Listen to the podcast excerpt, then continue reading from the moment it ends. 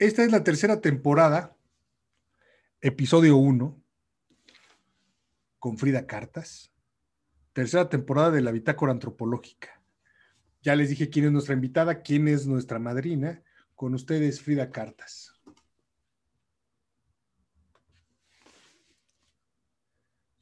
Frida, ¿cómo estás?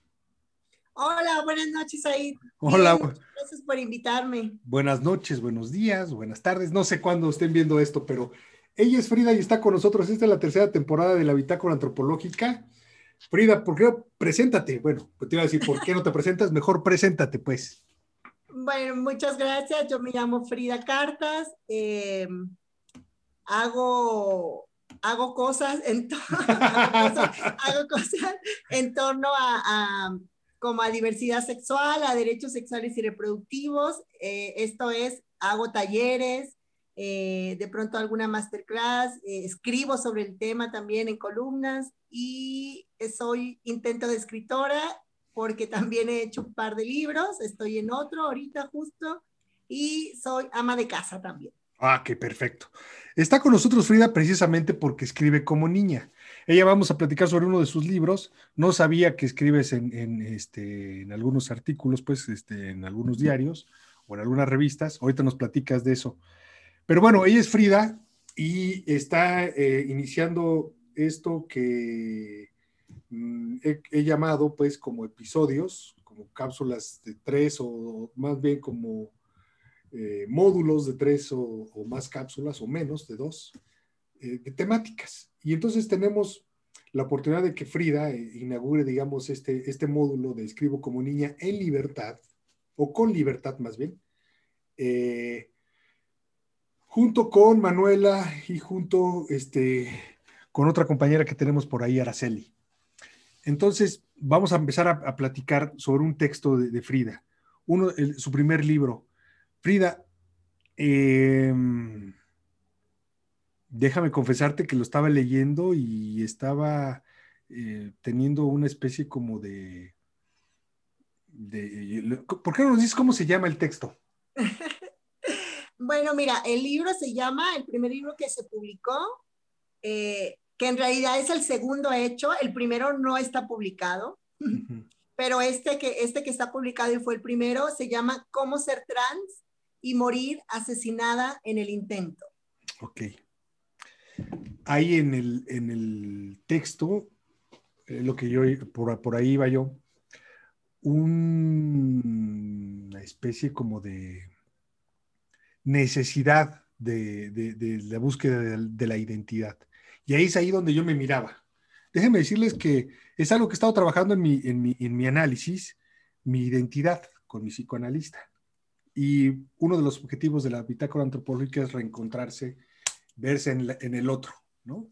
Y entonces mientras yo leía Frida, este, digamos, lo que más me pegaba era esta angustia, esta necesidad urgente de, reencontrar con su identidad. Una identidad, mm, a mi parecer, Frida, tú me dirás si no es, si no es así, transgresora. ¿Te crees transgresora, este, Frida? ¿Crees que has transgredido este, el orden? Sí, fíjate que eh, justo hay un par de renglones textual en ese libro eh, que se compone como de varios, de varios pedazos, en el cual yo literalmente escribí que me gusta más el prefijo trans, no como transgénero, no como transexual, sino como transgresión, justo. Entonces, eh, te decía que soy ama de casa y yo creo que soy una ama de casa punk, porque justo siempre eh, me interesa la desobediencia más que la disidencia sexual, ¿sabes? Porque hay unos términos en, en, la comunidad LGBT que son diversidad sexual y luego hay quien dice no diversidad, sino disidencia. Platícanos, ¿qué, ¿qué, entiendes por estos dos conceptos, las diferencias entre estos dos conceptos? Pues es que justo el término diversidad sexual hay mucha gente que le damos la vuelta porque es un término muy cooptado, eh, muy fagocitado por el Estado, por las políticas públicas, pero también por la mercadotecnia, por la publicidad, como no, ya es un, nos parece que es un producto consumido ya, ¿no? O sea, ya se exprimió y, y, es como estas camisas del Che Guevara, donde quieren cualquier feria. así me parece que es como el término diversidad sexual. Entonces el término disidencia vino a ser como esta contraparte que es un poco más politizada, un poco más de organización de rabia, de colectivizar como todavía un poco más abajo, ¿no? Eh, porque aunque no se crea, también dentro de la, de la comunidad LGBT están las clases presentes bastante, bastante marcadas, ¿no? Eh, y entonces, cuando yo hice este libro, en todo este proceso que comentabas, yo dije, no, yo tampoco soy disidencia, me gusta más el término desobediencia, desobediencia sexogenérica, así tal cual, y eso lo puse textual en el libro. Ok. Este, eso, e, esto que estamos platicando con, con Frida, creo que comparte, comparto con muchos de la, de la, gente que nos escucha y que nos ve eh, un desconocimiento absoluto, Frida, pero completamente absoluto. No sé quién más, pero eres la única persona que conozco que está visibilizando este asunto del transgénero. Este, de una manera muy inteligente, de una manera muy creativa, de una manera efectivamente muy punk, ¿no? O punk, para ser más, más, más, más nacional, más, dirían, este, más naco, pues, más, más sincero, este, muy punk, eh, punk suena así como muy, muy Marta de baile, ¿no? Este, eh, y bueno, hay, hay sin fin de preguntas, sin fin de, de, cosas que tenemos que aprender de gente como tú. Eh, por ejemplo, ahorita que estamos hablando de estos dos conceptos diferentes, recordé que ahí tienes una crítica muy severa al asunto de la homosexualidad como algo cooptado por el sistema. ¿Por qué no nos platicas qué es lo que piensas sobre, sobre los roles homosexuales femeninos, ¿no? Sobre, te, te defines también por ahí como una feminista, este, digo, como una, mm, ahí se me fue, una, déjame ver si lo encuentro por aquí, una lesbiana, una lesbiana feminista. Ah, ya. Entonces, pues la gente que no sabe de esto, digamos, mi mamá, mi, mi tía va a decir, Jesús María y José, ¿qué es lesbianismo y feminismo a la vez y transgénero? Mira, eh, este libro es la mayor parte autobiográfico, entonces tiene, tiene, aunque no es cronológico, eh, pues sí tiene su parte como de ir de, de, un inicio hacia un fin y como de un menor a mayor grado, como de, de una especie de manifiesto. Es una, este libro es una especie de manifiesto, también es una especie de monólogo, también es una, una cerradura en la cual una ve íntimamente cosas mías muy íntimas. Eh, y también es una especie como de frontera entre lo LGBT y el feminismo, ¿no? Eh, eh, en este libro yo estoy en una frontera en la cual tengo críticas y tengo dudas y no quiero estar allá, no quiero estar acá, pero sin embargo creo que son las únicas dos paredes entre esta frontera que pueden tener más afinidad conmigo. Entonces, cuando yo empecé este libro, hay una parte que sí hago crítica a la homosexualidad, eh, pero no, no, no a los homosexuales, ¿sabes? Claro. La homosexualidad entendida para mí, eh, te decía, como esta cosa que es bastante heterosexual ya, la homosexualidad bastante heterosexualizada, bastante heteronormada, ¿no? Así es. Así El asunto, eh, ojeamos una revista y te encontramos que lo que te venden son dos chavos gays que van al gimnasio, que son de piel blanca, que son los papás eh, exitosos, eh, empresarios, eh, super influencers, líderes, y, y, adoptaron y tienen una familia. Todo esto es como, como cuando abres una revista y te dicen que el único modelo de ser mujer es la Barbie 90, 60, 90, la que calladita se ve más bonita, la muñeca perfecta, ¿no? La que no huele mal, la que nunca está de mal humor, ¿no? Entonces, cuando esta crítica que yo hice sobre la homosexualidad como bastante cooptada por la heterosexualidad, me refiero a, esto en una manera eh, de análisis y de crítica, no, no diciendo no a los gays. esto, no, es algo que, esto no es algo que yo inventé, ¿no? Claro, no, no, no. Te decía que hay mucha crítica hay, muchos, hay muchas personas eh, con una orientación sexual homosexual que no utilizan la palabra gay ni la palabra homosexual para definirse a sí mismos. Utilizan términos como marica, marica racializada, eh, o incluso utilizan términos como queer, ¿no? Eh, tratando también como de llevar a la praxis este darle la vuelta a todo lo que ya está bastante normado, bastante estandarizado, en un asunto muy blanco, muy colonial, eh, muy capitalista, ¿no? Es bien sabido por todas las personas que estas marchas representan más un carnaval, una serie como de, de, salir en la tele, ¿no? como una pasarela, un desfile, que per se no es que esté mal, ¿no? Pero que se olvida eh, muy fácilmente una historia que vino de la, de la desobediencia, ¿no? Eh, que vino de la resistencia y también se que, sí, y de la represión, claro, y, y se omite que hay un panorama inmediato y futuro en el cual tenemos que hacerle frente a todo este sistema de higienización de estas rebeldías sexuales. Entonces, sí. Entonces me parece que esa es como la crítica que yo hice en la primera parte del libro. Ah, ok. Y la hice porque, la hice porque justo como persona trans, como mujer trans, eh, tuve una lectura en mucho tiempo como chico gay, ¿no? Todo el mundo decía que Frida cuando estaba niña en realidad pues era, era así, eh, una persona homosexual porque era muy femenina o porque no era como la típica persona llena de masculinidad, e, etcétera, ¿no? Un niño amanerado, eras. Sí, claro, ¿no? Como lo que se dice en esto que tú decías, ¿no? Para una, ama, de casa, para una señora de, de barrio que eh, tiene otra distinta vida cotidiana, eh, pues ella ve una persona y no está leyendo un nombre hegemónico, masculino, está leyendo un hombre gay, eh, maricón, como dicen, ¿no? Como todo esto. Entonces, la primera parte del libro, cuando hice esta crítica, era para hacer una crítica y una, y una fuga o una renuncia a esta lectura que siempre se me, se me, se me,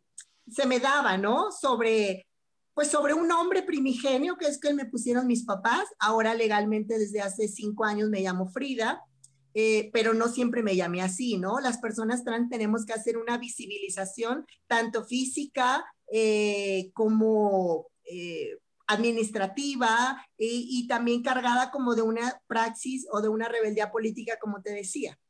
Ok, bueno, este, ahora sí que para tantito tu tren, Frida. me, me, así me atiborraste de temas. Este, efectivamente creo que hay una, hay una especie como de concepción del homosexual muy revolucionario, muy alejado de esta figura este, heteronormada, donde termina siendo, eh, tú decías, pues la imagen de una familia feliz, casi, casi como, como de, de este, pues con la, este, adoptando un perrito, un gatito, los dos abrazados, ¿no? Este, y aceptados por el mundo. Ahí yo quisiera hacer, eh, entrar a un, a, un, a un, tema. Hago un paréntesis previo. Eh, yo, yo tenía un compañero, que espero nos esté oyendo, ay, se llama Joel, este, homosexual, que, que estudiamos juntos la maestría. Incluso estuvimos juntos en la práctica de campo las chavas eh, también hacían comentarios y burlas muy cabronas acerca de él, pues, ¿no? Porque estuvimos juntos. Entonces yo les decía a las chavas, también le entraba el desmadre, les decía, bueno, pues que yo me duermo con el culo pegado a la pared, cabrón, ¿no? Este, Joel siempre fue, digamos, quizá un poco revolucionario, no tan revolucionario como tú. Y hablaba, nunca habló de su homosexualidad de manera abierta, era obvio que era homosexual, eh, y cotorrábamos como dos vatos, ¿no? Oye, no seas puto, oye, no seas para cualquier cosa, si usamos la palabra para ofendernos mutuamente, ¿no? Sin embargo, fíjate que tú dijiste algo que me llamó la atención. Una vez que estábamos discutiendo sobre poníamos o no poníamos en el reporte algo, dije, ya, cabrón, no seas marica. Y entonces me dijo, chinga tu madre, cabrón. Y se enojó y se fue, ¿no? Fue súper ofensivo decirle marica. Él, él soportaba que yo le dijera puto. pero no le decía puto por, por ser homosexual, sino en el sentido, digamos, este, cotidiano que se dicen dos hombres, ve, pinche puto, ¿no? Ven que no sé qué, ¿no? Este, pues esto puede parecer políticamente incorrecto a estas alturas, eso fue hace muchos años. Y me vale madre todo, no soy decirlo. Sin embargo, este, me llamó la atención lo que decías, pues, porque esto fue sumamente ofensivo para Joel, cuando yo le dije, ya cabrón, no seas marica, vamos a ponerlo así, ¿no?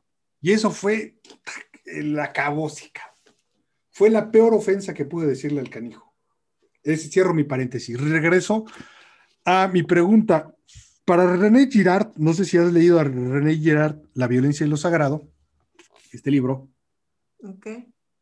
No. La violencia es algo natural que tenemos, es, algo que se, que se va normando. Y ahí son dos cosas que quiero platicar contigo. Este, digamos que se va socializando y se va normando por, por la sociedad, por ciertas conductas. Pero él dice, nosotros no, no, no, no, no atacamos la diferencia a la minoría por ser minoría y por ser diferente.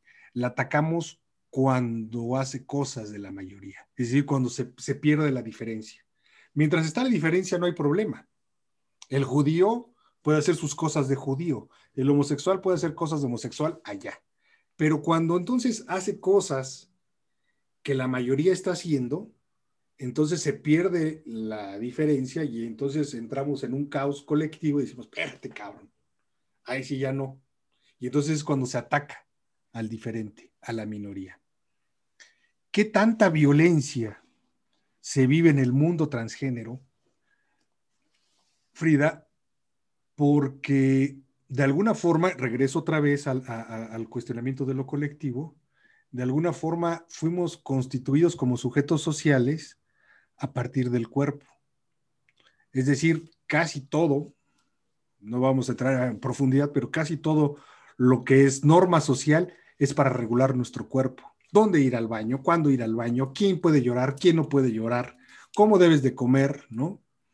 Cómo debes de traer el pelo, si eres hombre, si eres mujer, cómo debes de, de vestirte, cómo debes de amar. Todo parece que la cultura lo que quiere es controlar nuestro cuerpo.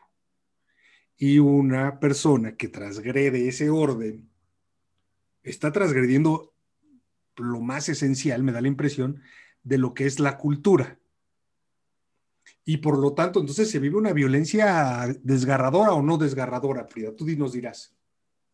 Mira, eh, varias cosas también te voy a responder.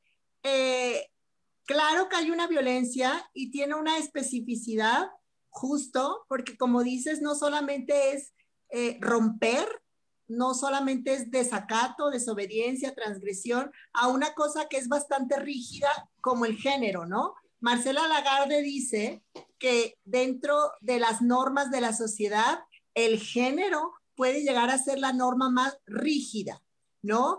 Pero a mí me parece que esta rigidez también tiene que ver con una cuestión eh, colonial de, que viene de la, del judeocristianismo impuesto sobre todo en este continente, ¿no? En el que habitamos. Y en este país, además, que es tan fan de, de, la Virgen de Guadalupe y tan católico y no, y tan cristiano la otra parte. Entonces, me parece que esta expresión que podemos oír comúnmente de el Dios hizo al hombre y hizo a la mujer, ¿no? Entonces, de repente venimos las personas trans a decir, oye, eh, yo no soy niño, yo soy niña, yo no soy eh, hombre, soy mujer, ¿no? Y entonces, pues imagínate, no solamente estamos desobedeciendo esta idea del cristianismo divina, celestial, sino también estamos desobedeciendo la idea académica que tiene que ver con el esencialismo biológico, ¿no? Con esta cosa de, no, ¿cómo estás diciendo, no? Eh, la medicina, todo esto. Y luego por eso hace mucho sentido esto que dice Marcela Lagarde, que el género es, la norma más rígida, porque después nos enfrentamos con años y años y siglos de, aprendizaje, de socialización, de cultura. La violencia es muy grande, no solamente por, por las cuestiones cotidianas, que pueden ser la discriminación, el bullying, eh, el desgaste emocional, ¿no? Sino hay cosas bastante, eh, mucho más políticas y mucho más eh, que tienden a una opresión escaloneada. Por ejemplo, yo te lo puedo decir ahorita que, que estabas diciendo como la palabra puto, hay gente que para eso puto es el equivalente a una muerte social, ¿no? O, eh, en este mundo que habitamos ahora en el que en el que pareciera que la risa también es castigada, ¿no? El juego, eh, la dinámica, todo esto. Entonces, a mí no, de verdad, a mí que alguien en la calle me pueda gritar, eh, tú no eres mujer, no me parece la opresión que se nos quiere vender en esta mediaticidad, ¿no? Yo te lo puedo decir, para mí, eh, cosas como lo políticamente correcto, que se nos vende mucho hoy en día y que se nos dice, mira, ya hay una mujer trans que es diputada, mira, ya hay una Miss Universo que es trans, mira, ya una trans salió en la televisión, en la telenovela, en la película.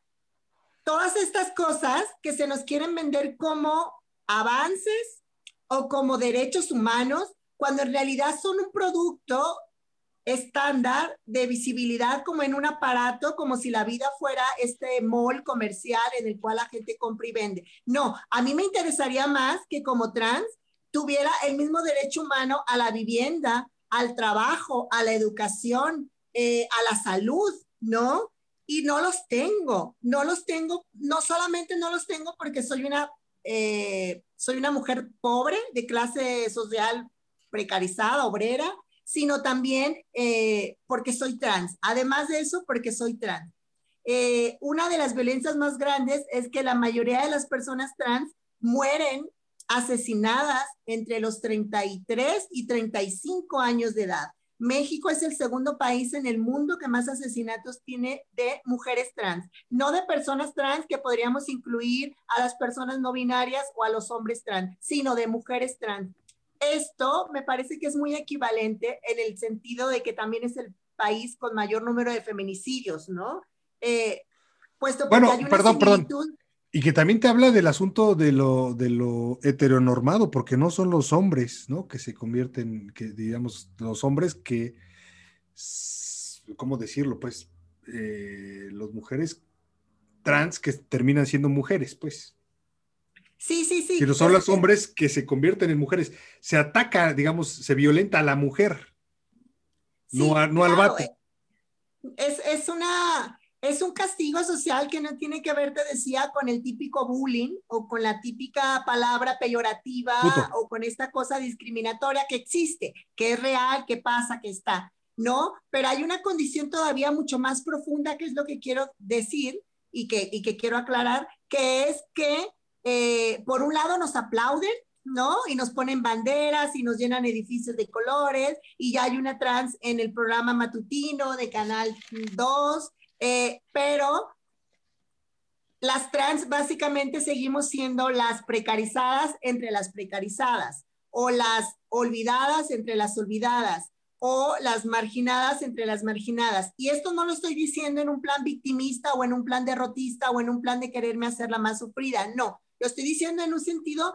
de estadísticas, pero también de realidades que no estamos contemplando. ¿Por qué? Porque te decía, eh, a la trans que se aplaude o a la que sí todo el mundo acepta es a la, eh, a la modelo, a la que sale en una portada de revista, a la que gana un premio, ¿no? Nadie quiere a la trans yonki, a la trans puta, a la trans migrante, a la, trans, prieta, a la trans negra, a la trans indígena, a la trans que no fue a la universidad, ¿no? Eh, ese tipo de, de trans siguen siendo esta cosa y la verdad es que esto poquito que se nos vende mediáticamente son excepciones si tú, si tú y todas las personas que están, eh, que vean esto, se ponen a pensar un poquito, las trans que salen en televisión no salen en televisión porque sean trans, salen trans porque tienen un apellido de peso, porque pertenecen a la burguesía, porque pertenecen a una clase acomodada, porque son las que estudiaron en el extranjero y las que tuvieron el dinero para pagarse operaciones perfectas en, ¿no? Cosa que no se va a pagar una transmigrante que está huyendo de la guerrilla en su país, que está huyendo de la precarización, que está huyendo por su vida. Cosas que no se va a pagar una trans que se para en Tlalpan a prostituirse para comer, ¿no? Y que no tiene dónde dormir y que duerme en la calle, ¿no? Como este tipo de cosas. Entonces, pues, intentando responder tu pregunta, creo que las violencias son eh, de un castigo no nada más discriminatorio, sino de cerrarles el paso a la sola existencia, a la vida, a la humanidad, a, tratarlas peor que basura, a tratarlas eh, sin ningún derecho humano. Eh, y pues bueno, no sé si me... Sí, sí, sí. Dos cosas. Frida, ¿crees que es necesario nombrar que la pulana actriz, que Sutana y Perengana, incluso que Frida es trans? O sea, ¿hay que hacer el énfasis en eso o simplemente es Frida? Frida Cartas, la escritora. Este, fulana de tal actriz, punto. ¿Crees que es necesario decir, entre paréntesis o subrayar, casi negritas, poner trans, mujer trans? Fíjate que yo no lo considero eh, relevante, importante.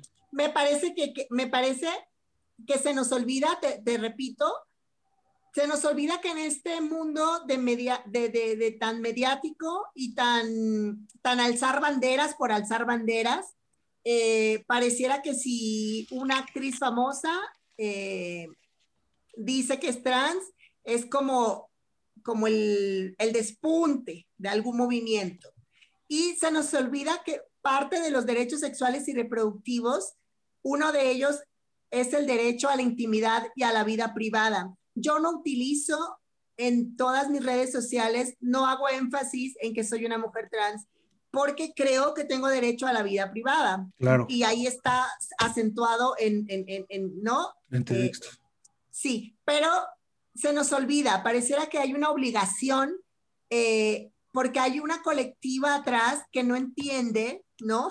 Y no entiende de verdad que si no lo dices, no es porque te dé vergüenza, sino porque está esta privacidad, pero también porque una se desarrolla en la vida cotidiana y la verdad ha sido tan marginada, ha sido tan excluida y tiene todas estas violencias que te mencioné, por mencionar algunas como ejemplo, que para mí es tan desgastante emocionalmente tener que estar dando explicaciones. Y como yo la verdad es que eh, me desarrollo en, espacios en los cuales soy tratada eh, como mi hermana, como mi mamá, eh, como cualquier otra persona, eh, y cuando hay violencia soy capaz de responder.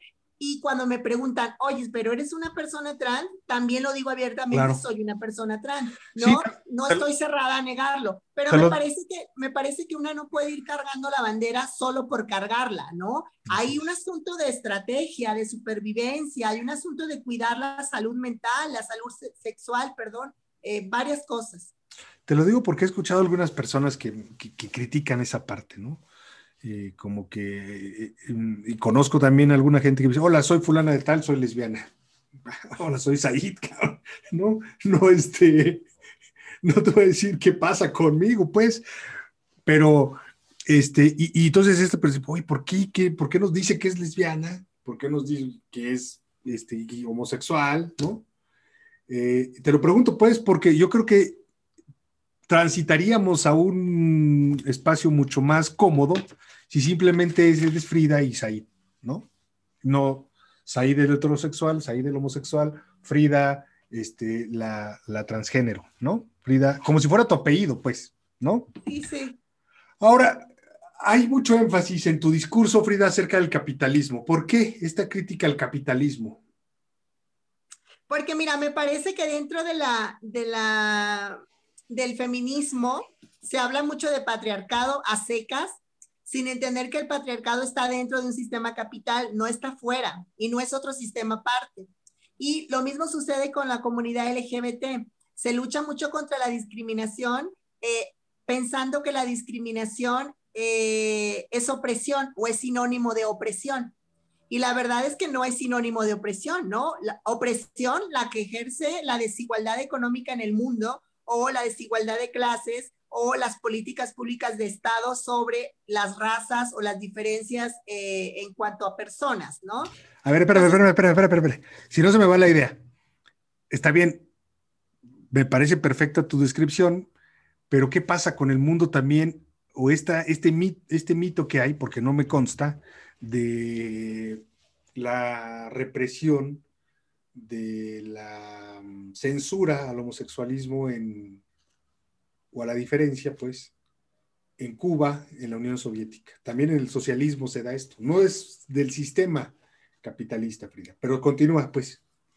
Ya, sí, no, pues todavía hay muchos países eh, que en realidad son pocos comparado con el número de países que hay en el mundo, en el cual todavía hay un fundamentalismo no solo religioso, sino, eh, ¿cómo se dice?, ideológico, paradigmático, en el sentido de entender esta cosa como totalmente contra natura y hay un, como un castigo bastante rígido, ¿no?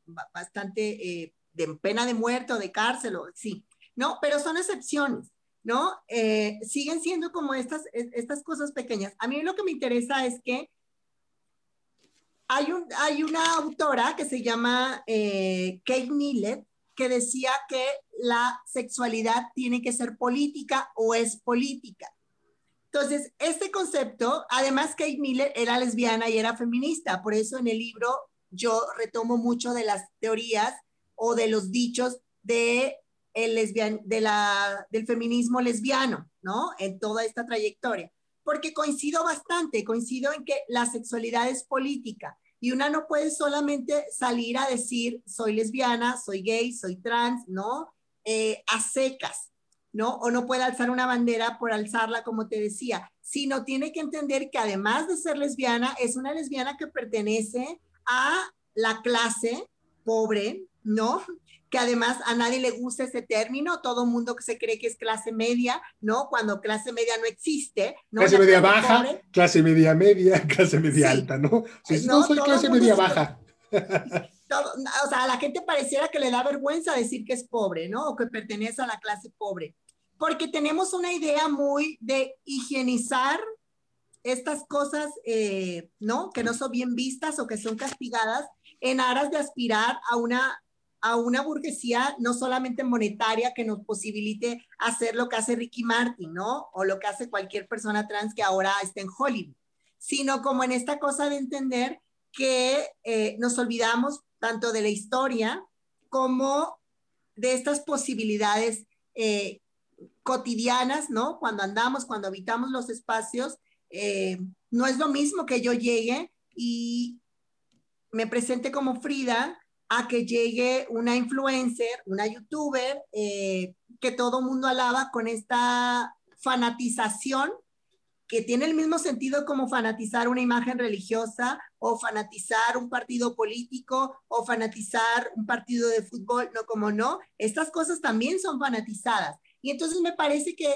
ahí, ahí tendría que cabernos un sentido de que el capital o el sistema capitalista lo que hace es que nos sigue sometiendo a esta dinámica de compra y venta, ya no con, ya no con circulación del dinero.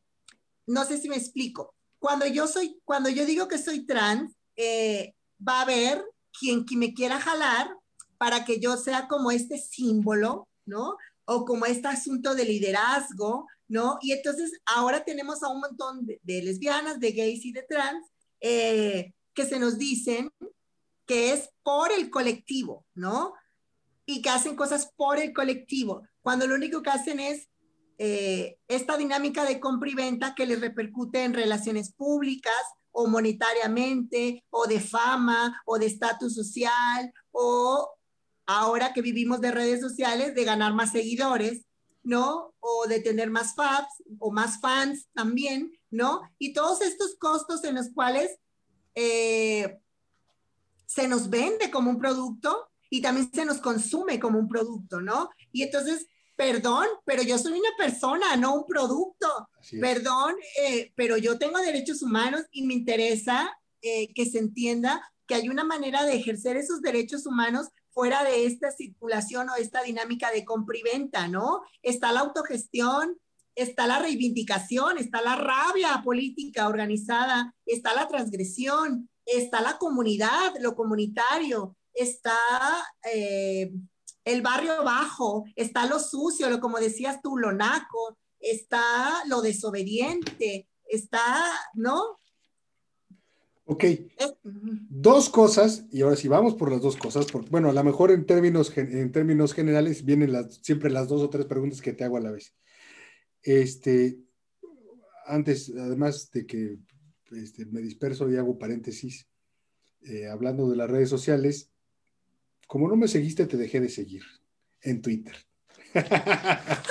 no, tú me, yo no, yo no estoy como tú me pusiste, yo estoy como frieducha. No, yo te seguía, y incluso tu, cuenta está, este, para, o sea, te aceptar o no aceptar, está con candadito. Me aceptaste. Dije, bueno, le voy a dar chance de que me siga dos, tres días. Como no me seguiste, dije, ya, la voy a dejar de seguir. No, no, no, sí te seguía, porque en, el, en el, Instagram eh, encontré por ahí cómo es de tu Twitter, no supe, pues. Pero esta última vez que te puse ahí de Frida Cartas en Twitter, reciente, ya no te seguía.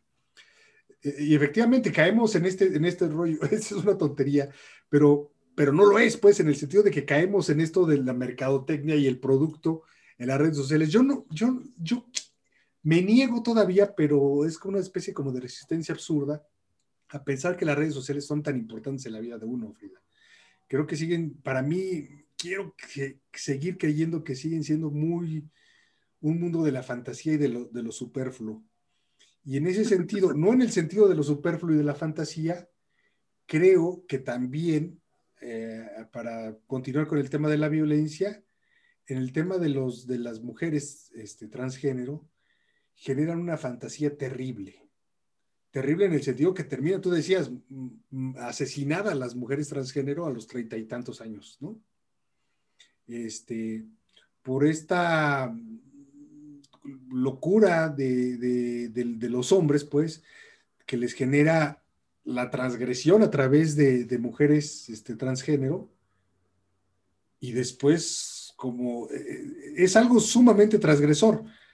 Regreso nuevamente a la idea de, lo transgresor en el sentido de que efectivamente es contra natura y lo ven contra natura y contra cultura a, lo transgénero, ¿no? ¿O cómo, ¿O cómo ves? sí efectivamente se ve así como, como contra natura y contra cultura, ¿o no? ¿En las redes sociales? En el mundo real y en las redes sociales. Yo también tengo un problema con las redes sociales porque creo que son generacional, ¿no? Y que están, eh, están atiborradas de adolescencias y de juventudes, ¿no? Eh, que son muy inquisidoras que son muy punitivas, ¿no? Las redes sociales están eh, secuestradas, digo yo. Pero ahí estamos. Pero ahí estamos, Frida, pues. Sí, pero estamos porque justo, eh, pues eso, nos tocó, nos tocó conocer el Internet y nos tocó conocer las redes sociales y son útiles en muchas cosas, en muchos sentidos. Ajá, le damos otro sentido. Yo no las utilizo porque yo soy de la idea que aunque es un espacio de ficción, no es que no sea real, es un espacio real, ¿no? Pero a mí me gusta más eh, incidir o me gusta más desarrollar una praxis en el espacio cotidiano, tangible, por el que transito, literal, por el que me conecto con las personas y puedo entenderlas más allá de una foto o de 180 palabras o de un post o de... No, bueno, yo post no porque no tengo Facebook. A mí el Facebook no me gusta, nunca tuve Facebook. Yo solamente tengo Twitter y eh, hace unos meses abrí Instagram que tampoco lo uso mucho. Bueno, entonces lo que yo quería decir es que me parece que el problema es generacional y que pareciera que es una lucha de buenos contra malos, de jóvenes contra viejos, ¿no? Y que nos sigue dividiendo como en este asunto dicotómico eh, medio facho, medio impositivo, medio religioso, medio fanatizado, ¿no? Y que a fin de cuentas lo que hace es tener un desgaste, un desgaste tremendo. Y yo cuido mucho la salud emocional porque me parece que es primordial tener salud eh, psicoemocional para poder tener la cabeza pensante, organizar cosas, ejercer cosas, crear cosas en mi caso, porque yo necesito crear textos, necesito crear libros, necesito crear eh, diseños de talleres, ¿no? ¿Por qué, Frida? ¿Por qué, por qué, por qué tienes que hacerlo como una necesidad? Pues porque es algo que, no sé si lo hago como bastante orgánico, me sale, o sea, de verdad yo a veces amanezco y escribo lo que sueño, ¿no? Y probablemente de ahí después desarrollo un cuento o de ahí desarrollo algo, ¿no? O eh, estoy viendo televisión y de ahí me nace una idea para abordar un tema en un taller, ¿no? Este, es algo que mi cabeza hace de manera orgánica. Y yo no lo podría hacer si tuviera todo el tiempo pensando que el único espacio o el más importante son las redes sociales. Yo no estoy en esa posición. A mí me parece que es un espacio de ficción que es real, pero que no representa para mí este dedicarle toda mi energía, toda mi, mi, rebeldía, toda, no, a mí me interesa estar ahí como otro espacio más en el cual yo puedo ser bastante natural, ¿no? me puedo enojar, me puedo reír, me puedo burlar, puedo criticar, puedo medio analizar, puedo señalar, ¿no? Como todo, como... Y no me interesa quedar bien con nadie, de verdad, no me interesa quedar bien ni con un colectivo, ni con otro, ni con un académico, ni con un esto, ni con un otro, porque me parece que seguir obedeciendo normas virtuales de redes sociales en el cual te tienes que portar bien para que no te llueve esta horda inquisidora, o te tienes que portar como la víctima todo el tiempo o como la más víctima para que puedas tener esta colectivización y te llamen hermana o te llamen eh, parte de la bandera de colores, ¿no? Como todo esto. Entonces, no, no estoy en esa posición. Me parece que hay cosas más relevantes, ¿no? En las cuales una puede trabajar que las redes sociales. Esa es una. La otra es que te decía que tienen una utilidad y para mí la utilidad representa eh, que en este mundo de apariencias es importante mostrar que hay gente honesta, que se puede encabronar, que se puede carcajear eh, y que puede ser como más, eh, que se equivoca también, ¿no? Que tiene error, que tiene ganas de aprender, eh, y que aún teniendo eso, no está como rígida en el sentido de, no sé, te doy un ejemplo. Yo antes sí era mucho de poner que era feminista, ¿no? Ahí en las redes sociales. Después lo dejé de hacer porque creo que cuando tú te nombras feminista, pareciera que tienes todavía más un ojo Big Brother todo el tiempo o cuando tú dices que eres trans, tienes un ojo Big Brother todo el tiempo, en el cual hay una horda de gente desconocida que ni siquiera le ves la cara porque la gente ya ni pone su cara en las redes sociales, ¿no? Eh, que pareciera que tú les tienes que cumplir estándares, que tú les que, tienes que llenar expectativas, ¿no? Eh, y que te piden una congruencia. Para mí es más importante tener ética que congruencia. Me parece que son dos cosas distintas. Y yo no quiero vivir de una imagen de congruencia en redes sociales porque no me interesa. Una, porque es un desgaste emocional y porque la otra, me interesa más tener un contacto de verdad con las personas en la calle o en los lugares en los que trabajo a veces o que imparto talleres o que socializo, ¿no? Eh, que saber, o sea, que tener un fab, un like de fulana de tal que vive en Canadá o fulana de tal que vive en Argentina y que pues sí, las redes sociales nos te dan la posibilidad de interactuar con, pero pues no, o sea, no sé si me expliqué. Sí, claro, claro. Este, fíjate que yo nunca he sido este, atacado así por esas hordas. Soy muy aburrido, casi nadie me lee entonces. Oye, este, ya como para, ir cerrando, Frida, eh, me, da la impresión, y hago énfasis en esto de la impresión porque es mi interpretación de tu, a la hora de estarte leyendo, que hay una especie como de, de juego o de reflexión entre tu cuerpo presente, insisto mucho en el cuerpo porque me da la impresión que es como la, la imagen que te, que digamos, es el, lo tangible del, elemento cultural. Hay, un librito que está por ahí. Hace rato que hablábamos del capital, también quería decir esto, pues este, hay un librito ahí que como yo los miraba, como yo los veía, este, donde eh, la hija de Margaret Mead le pregunta a, a, su papá, que también es antropólogo, ahorita se me va el nombre, me van a linchar los colegas.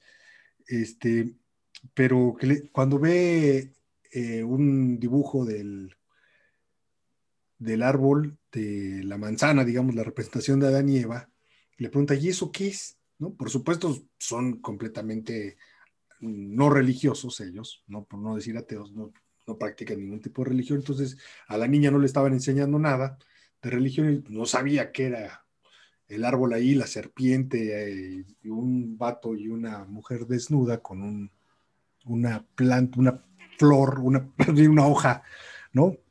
En los genitales. Eh, lo estoy describiendo por si hay alguien que no lo ha visto, ¿no? Este, que no, no sabe de qué estoy hablando. El caso es que le dice, eh, es el nacimiento de la cultura, es decir, la culpa, ¿no? El pecado, le dice el papá a, la niña. Ese es el nacimiento, está creando la cultura a partir de ese, de, ese mito, pues, del, del, pecado y de la manzana, etcétera.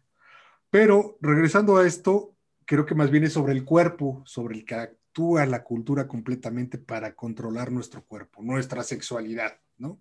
Nuestras ganas de sentir rico.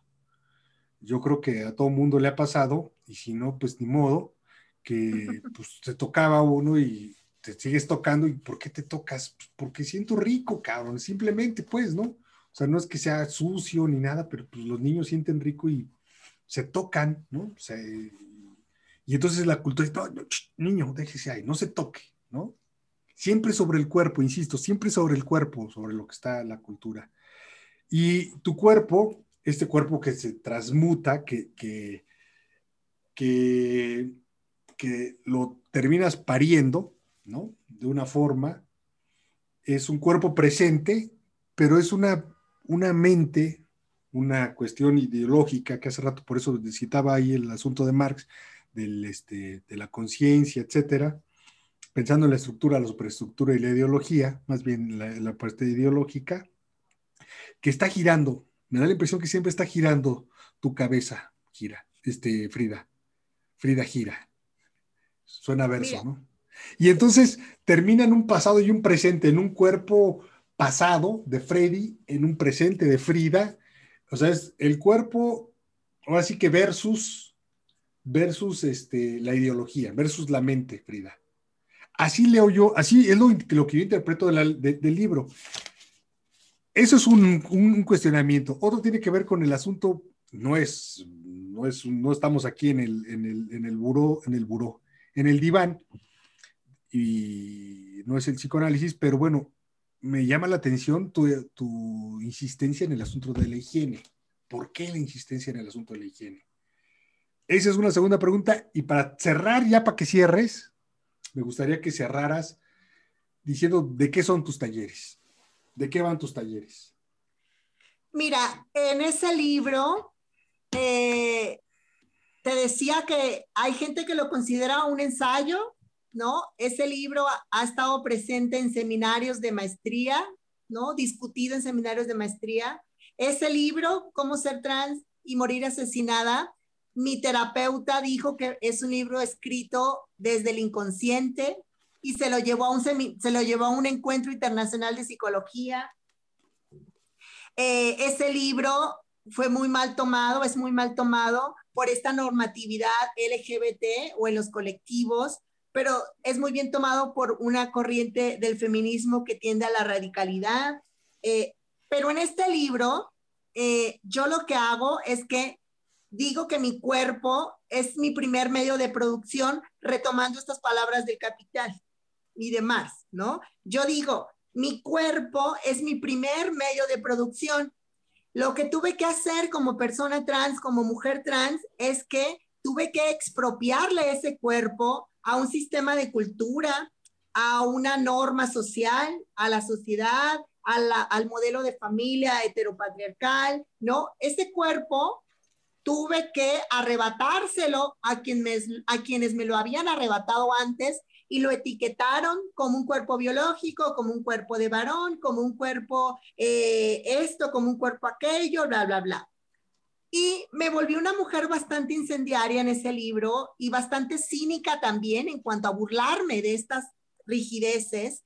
Entonces termino diciendo cosas como, mi cuerpo, mi cuerpo no es trans, mi cuerpo es celeste. Esto quiere decir que soy un meteorito, que prendo fuego, que llego y exploto, que llego y dinamito, que me parece que es una performatividad de la transgresión. Eh, también dije que, también dije cosas como de, si todo lo que la sociedad tiene para negar mi existencia es el esencialismo biológico, es decir, tú no eres, tú no puedes, si todo el mundo lo que tiene es solamente el discurso, en ese libro lo digo, vayan sacando las balas, porque el asunto del bullying no me va a frenar, el asunto del bullying no me va a detener, que alguien me, nombre en masculino no me va a detener, ¿no? Yo voy a seguir siendo este cuerpo celeste, este cuerpo incendiario, porque en algún momento de este proceso de reapropiación, que además también lo digo en este libro, no me gusta utilizar el término transición, que es el término que utilizan las personas trans o la comunidad LGBT. Yo digo que no transicioné, retomando que no cambié, o sea, que no es algo que se me ocurrió de la noche a la mañana, que no es que antes era niño y después fui niña, no, yo lo que digo en este libro es que nunca fui niño. Yo lo que digo este, en este libro es que era Frida aun cuando no me veía como Frida o aun cuando no me llamaba Frida. Yo lo que digo es que tuve que hacer una visibilización a través del arrebato, ¿no? Tomé el cuerpo como este producto eh, en el cual trabajé, hice autoetnografía, pero también hice observación, participación. Le tuve que dar una lectura, le tuve que dar un sentido, le tuve que dar una significación. Para mí esa es la vivencia trans, eh, que creo que pueden ser en palabras no académicas o no teóricas, pero sí pueden ser que no son fácil leídas, ¿no?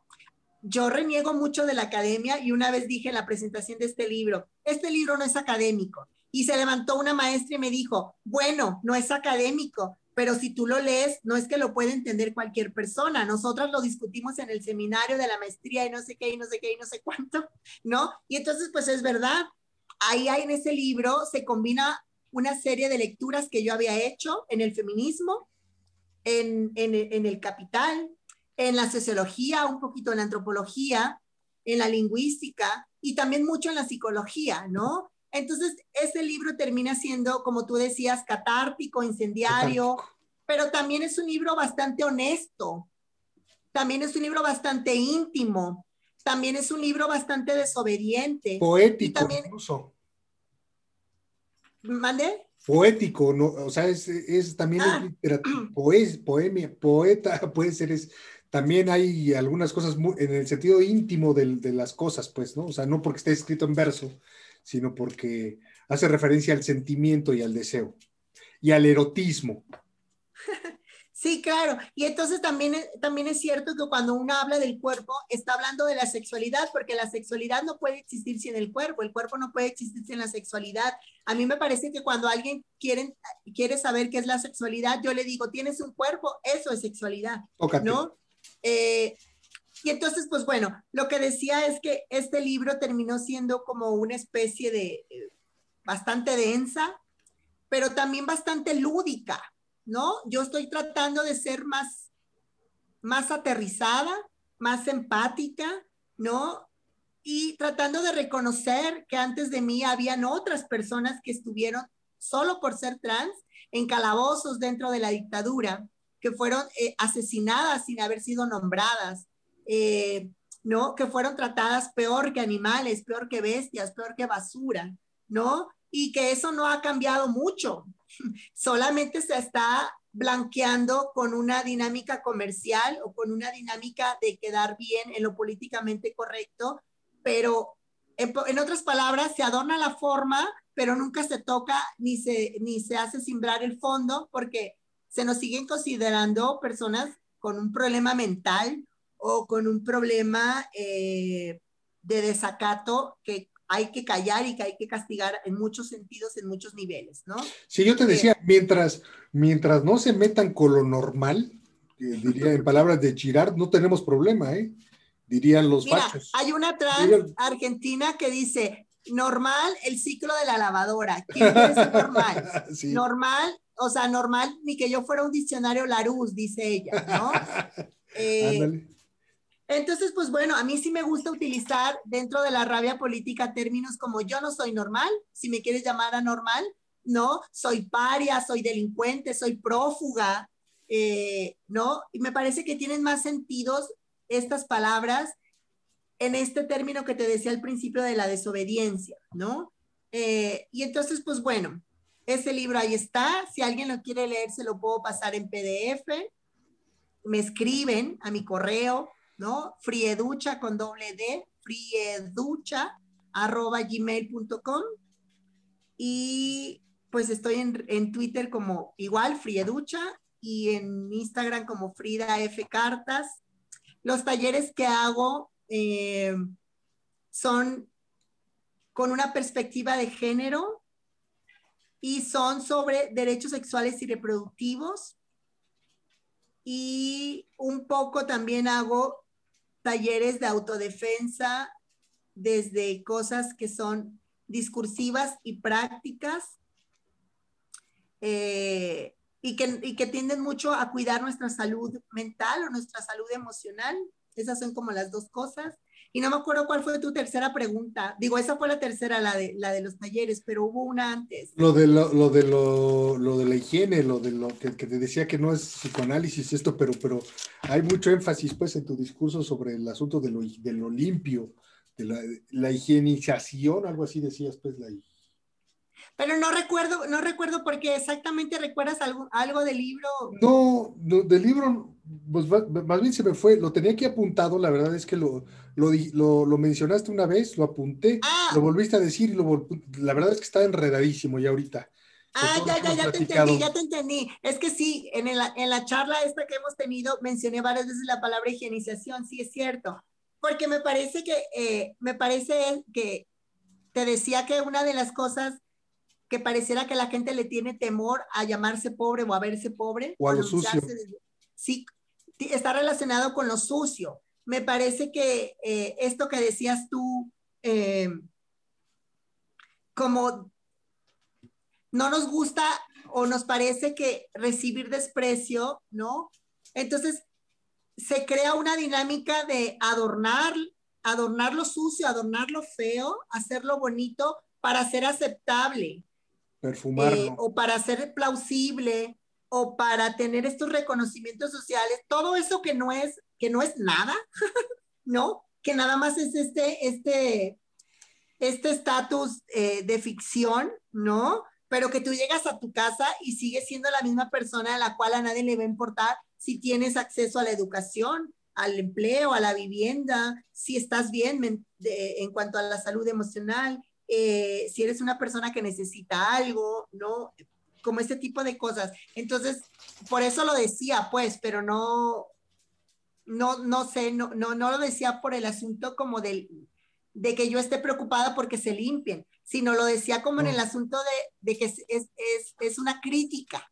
Ok. Eh, ¿Crees, ¿Crees que tenga que ver con esta imagen también del transgénero que decías tú hace rato, de lo transgénero en el sentido de ser eh, la búsqueda de la mujer perfecta Barbie, rubia, con taconzote, súper chichona, este, eso te refieres como lo higiene y no el transgénero, pues que es una chica normal, una mujer normal, sin grandes senos, sin grandes uñas, sin el pelo rubio y este, copetón. A ahí te peinas, ¿no? Como diciendo, sí tengo copete. Pues mira, eso que mencionas podría ser un ejemplo, pero hay muchísimos más, pues, ¿no? Ok, ok. Eh, algo que me gustaría decir antes de que nos fuéramos y que tiene que ver con este asunto de, las mujeres en general, en el mundo en general, eh, que son consideradas eh, con menos capacidad, que son tontas, que son sentimentales, que son todo esto. Y te lo quería decir porque esta anécdota que contaste de que a tu amigo le pareció insultante que le dijeras marica, es porque dentro del colectivo LGBT hay, una, eh, hay un desprecio, hay un asunto de misoginia sobre las mujeres, sobre las mujeres lesbianas, sobre las mujeres bisexuales. E imagínate, ahora hay todavía, mm, mm, ahora que hay más visibilidad de las personas trans, de las mujeres trans, hay un desprecio eh, misógino sobre las mujeres trans, ¿no? Entonces, si el colectivo LGBT tuvo mayor peso, los hombres gays, es por el género, porque pues finalmente son hombres, son señores. Y entonces es mucho más fácil que los hombres eh, tengan el poder y tengan puertas abiertas que una mujer, ¿no? Eh, y entonces, pues bueno, esto se replica, se replica a niveles, pero pareciera que hay como una ceguera, una ceguera bastante... Eh, la gente no es que no se dé cuenta, la gente no se quiere dar cuenta que siguen habiendo estas diferencias de clase, como te decía, ¿no? Eh, la trans bonita, la trans perfecta, la trans educada, la trans, ¿no? con, versus la trans junkie, la trans del barrio, la trans morena. del cabaret, la trans morena, la trans indígena, la trans migrante, como todo esto, ¿no? La trans Entonces, pues, gorda. bueno, me parece que el asunto de la misoginia y del patriarcado no, no son tan, eh, tan a secas, si no están hablando del asunto de clases y si no están hablando del asunto del poder, ¿no? La crítica al poder que podemos hacer eh, también con el tema de la sexualidad, porque te decía, la sexualidad es política y eso es lo que parece que nadie entiende o nadie quiere entender. Ok, pues yo los invito a que lean a Frida. Hace rato yo les decía Frida que gira. Frida que gira en libertad, diría yo. Porque el texto es eso, ¿no? E, es la libertad, eh, digamos, entre renglones siempre van a encontrar este, este concepto de libertad ahí en, las líneas y en las, letras de, Frida. Entonces, yo los invito a que lo lean, a que la sigan, a que busquen pues los textos, que busquen los talleres de Frida, porque van a encontrar esta Frida que gira en libertad. Muchas gracias, Frida. ¿Cómo cerramos en tres minutos? Eh, si no, se nos va a ir la audiencia porque ya se va a acabar también, ya llevamos casi una hora de, de charla. ¿Cómo, cómo no, cierras, pues, Frida? ¿Cómo te despides? Pues te decía que el libro ahí está, quien lo quiera leer me lo pide. Eh, pues gracias a ti por invitarme. Eh, y pues nada, nomás eso. Sale. Muchas gracias, Frida. Chao. Chao, bye.